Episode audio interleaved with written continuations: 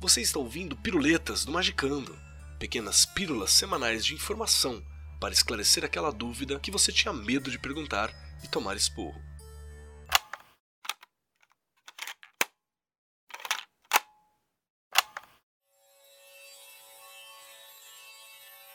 Salve magiqueiros, aqui é Rodrigo Grola e aproveitando que já falamos de estados alterados de consciência, vamos falar de um assunto derivado.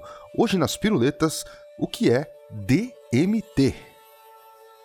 Entender o DMT e como ele funciona, mesmo que resumidamente, requer que estejamos a par de uma série de termos químicos e biológicos que ajudam a explicar as ações da substância no organismo.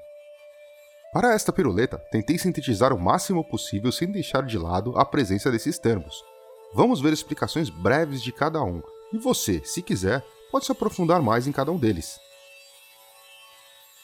Primeiramente, temos que falar das monoaminas, compostos orgânicos nitrogenados que são derivados de aminoácidos como a fenilananina ou a tirosina, por meio do processo de descarboxilação. Em essência, são neurotransmissores neuromoduladores ou hormônios, e alguns exemplos deles são a dopamina, que atua em diversos sistemas do organismo, como a regulação motora dos movimentos voluntários, do humor, da memória, da atenção, do prazer, entre outras, produzida principalmente na substância negra, estrutura de base localizada no mesencéfalo, que é parte do sistema nervoso central. A serotonina atua regulando o humor, o sono, o apetite, o ritmo cardíaco, a temperatura corporal e etc. No nosso organismo, a maior parte dela é produzida nos intestinos. Comam fibras, amiguinho, vocês vão ficar felizes. A epinefrina, também conhecida como adrenalina, é o hormônio liberado na corrente sanguínea, cujo objetivo é manter o corpo alerta para situações de fortes emoções ou estresse. É produzida pelas glândulas suprarrenais. Irregularidades nesses compostos dentro do organismo estão relacionados a distúrbios emocionais como depressão, ansiedade e outros. Partindo desse conceito, chegamos às triptaminas, uma monoamina alcaloide. Lembrando que alcaloides são compostos orgânicos derivados, em sua maioria, de plantas, mas também são encontrados em fungos, em bactérias e até nos animais, que está quimicamente relacionada ao aminoácido triptofano, de onde é derivado seu nome.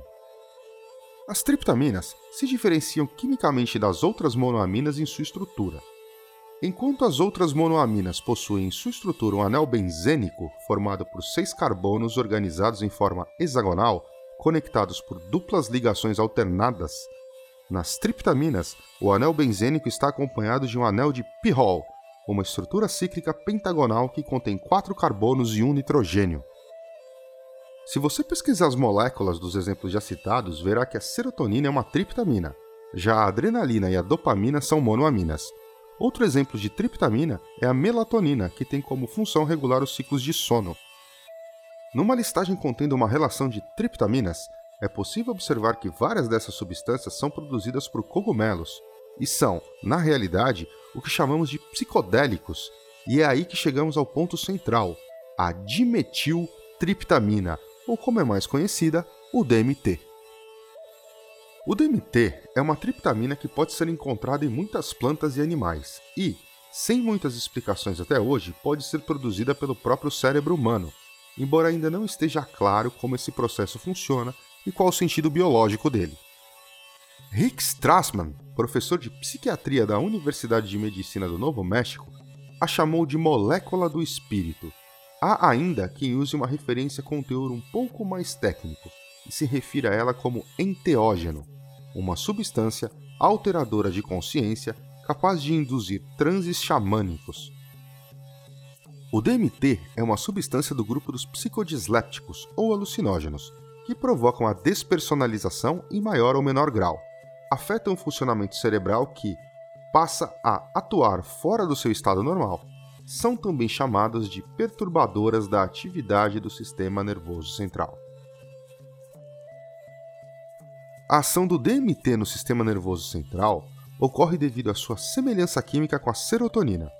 A molécula é agonista da serotonina, se liga aos mesmos receptores. Grosseiramente falando, é como se ela fingisse ser a serotonina. Basicamente, uma vez no organismo, ela irá competir com esse neurotransmissor para se ligar aos receptores e simulará os seus efeitos. O resultado é referido como uma explosão mental.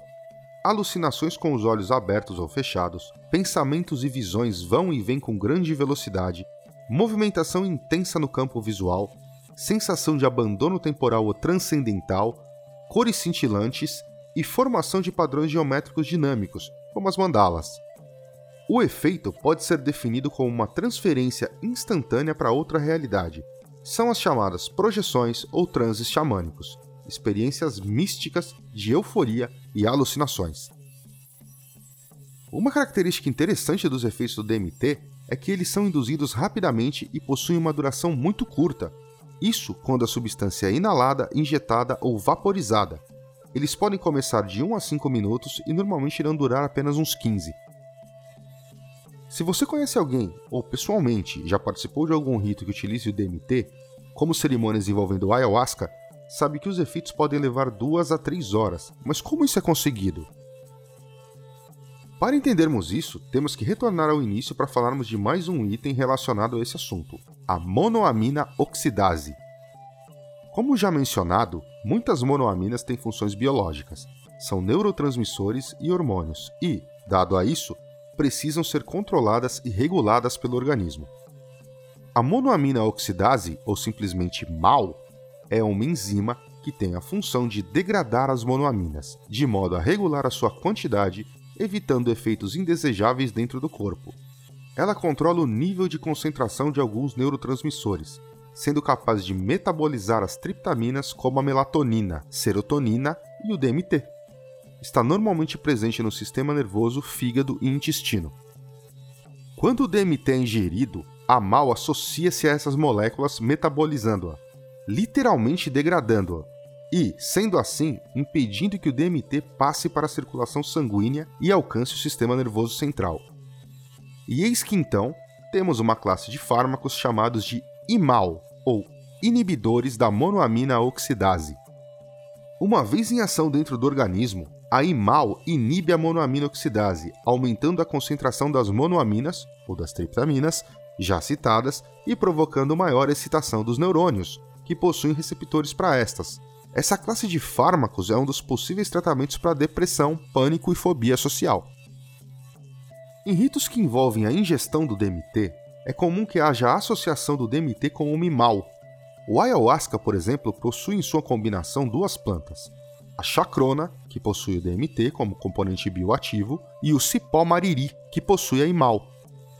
A junção das duas permite que a ação do DMT tenha um efeito prolongado, Dependendo da quantidade ingerida, uma única dose pode durar por duas ou três horas. Outro exemplo é o vinho de Jurema. No entanto, embora eu tenha pesquisado, não encontrei nenhuma informação sobre o segundo componente. Aparentemente, ainda se trata de um rito fechado e mesmo alguns pesquisadores não sabem exatamente qual planta é utilizada.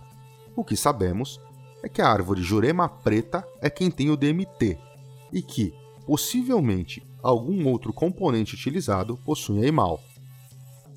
Segundo relatos que me foram passados, é possível que os níveis de DMT e IMAL na Jurema sejam significativamente mais altos que no ayahuasca. Aparentemente, os efeitos são mais fortes e prolongados. Alguns cultos chamam uma das obrigações de Jurema de tombamento. Dizem que após a ingestão o indivíduo literalmente tomba e só levanta muitas horas depois. Falaremos mais sobre ayahuasca e jurema em outros episódios, tanto do Magicando quanto do Piruletas. Mas, antes de finalizar, temos ainda mais um ponto. Se você já fez ou conhece alguém que já tenha participado de um rito de ayahuasca, vai se lembrar do que eles chamam de processo de limpeza. Após a ingestão do chá, é comum que hajam disfunções intestinais e vômitos por alguns participantes. Normalmente, em ritos mais responsáveis, é recomendado que uma pequena dieta restritiva seja realizada alguns dias antes. Não está claro se esses efeitos colaterais estão ligados a imal ou a outros componentes da planta, mas existe uma questão sensível neste ponto: a tiramina. Quando falamos de monoaminas, temos dois tipos essenciais: as endógenas, produzidas pelo próprio corpo, e as exógenas, que são externas, a tiramina é uma monoamina exógena presente em muitos alimentos, principalmente os fermentados, que dentro do organismo atua competido com neurotransmissores que controlam a pressão arterial. Altos níveis de concentração de tiramina no organismo podem levar a crises hipertensivas. Como a tiramina também é degradada pela MAL, o uso de uma IMAL impede sua degradação, resultando em efeitos indesejados. Sendo assim, independente da forma como a IMAL for aplicada, seria interessante que se evitasse alguns tipos de alimentos anteriores a seu uso. Vamos ver alguma relação dos alimentos que contêm uma alta quantidade dessa substância. Cerveja, vinho, pães e massas fermentadas, queijos envelhecidos ou processados, carnes secas, curadas, defumadas e embutidos, peixes secos ou em molho, levedura de cerveja, molhos industrializados e caldos fermentados. Ainda temos algumas frutas e vegetais como feijão verde, lentilha, frutas secas ou muito maduras.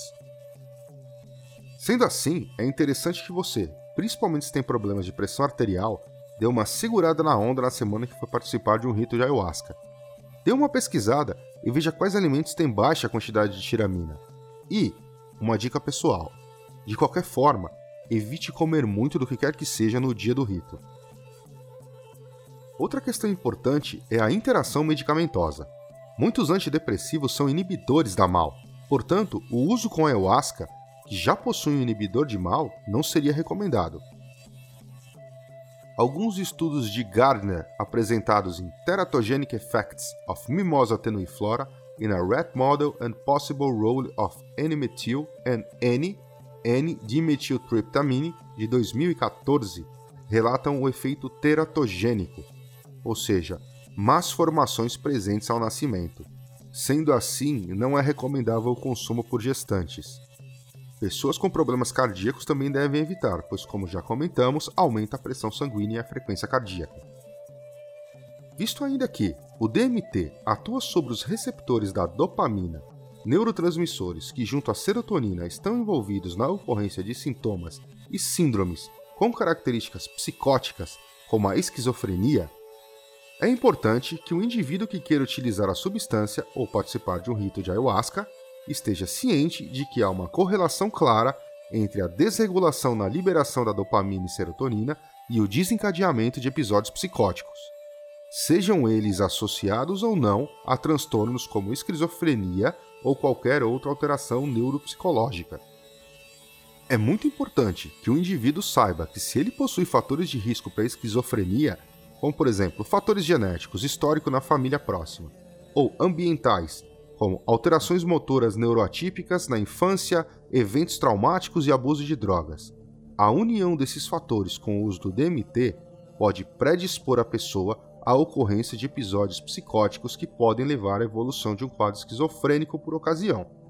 Sendo assim, sejam conscientes. Bom, pessoal, esse é um assunto muito vasto. Há muitos trabalhos acadêmicos sobre o assunto se você quiser se aprofundar. Aqui foi uma visão geral, espero que tenham gostado.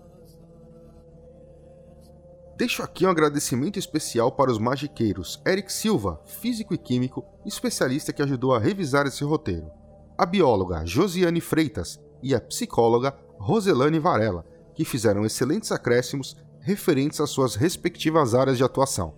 Se você tem alguma especialidade que pode ser colocada numa piruleta, fale comigo pelo grupo dos padrinhos do Mundo Freak ou Magicando e venha participar desse projeto. Mais uma vez, deixem suas sugestões de temas e dúvidas no post do episódio e até a próxima piruleta.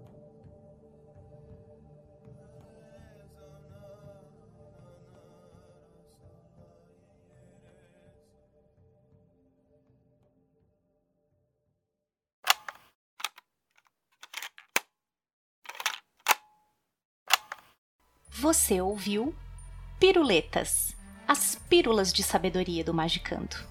Uma parceria do Mundo Freak e da Penumbra Livros. Quer tornar o Magicando semanal? Então ajude esse projeto em apoia.se barra confidencial. Um programa editado por Rod Studio.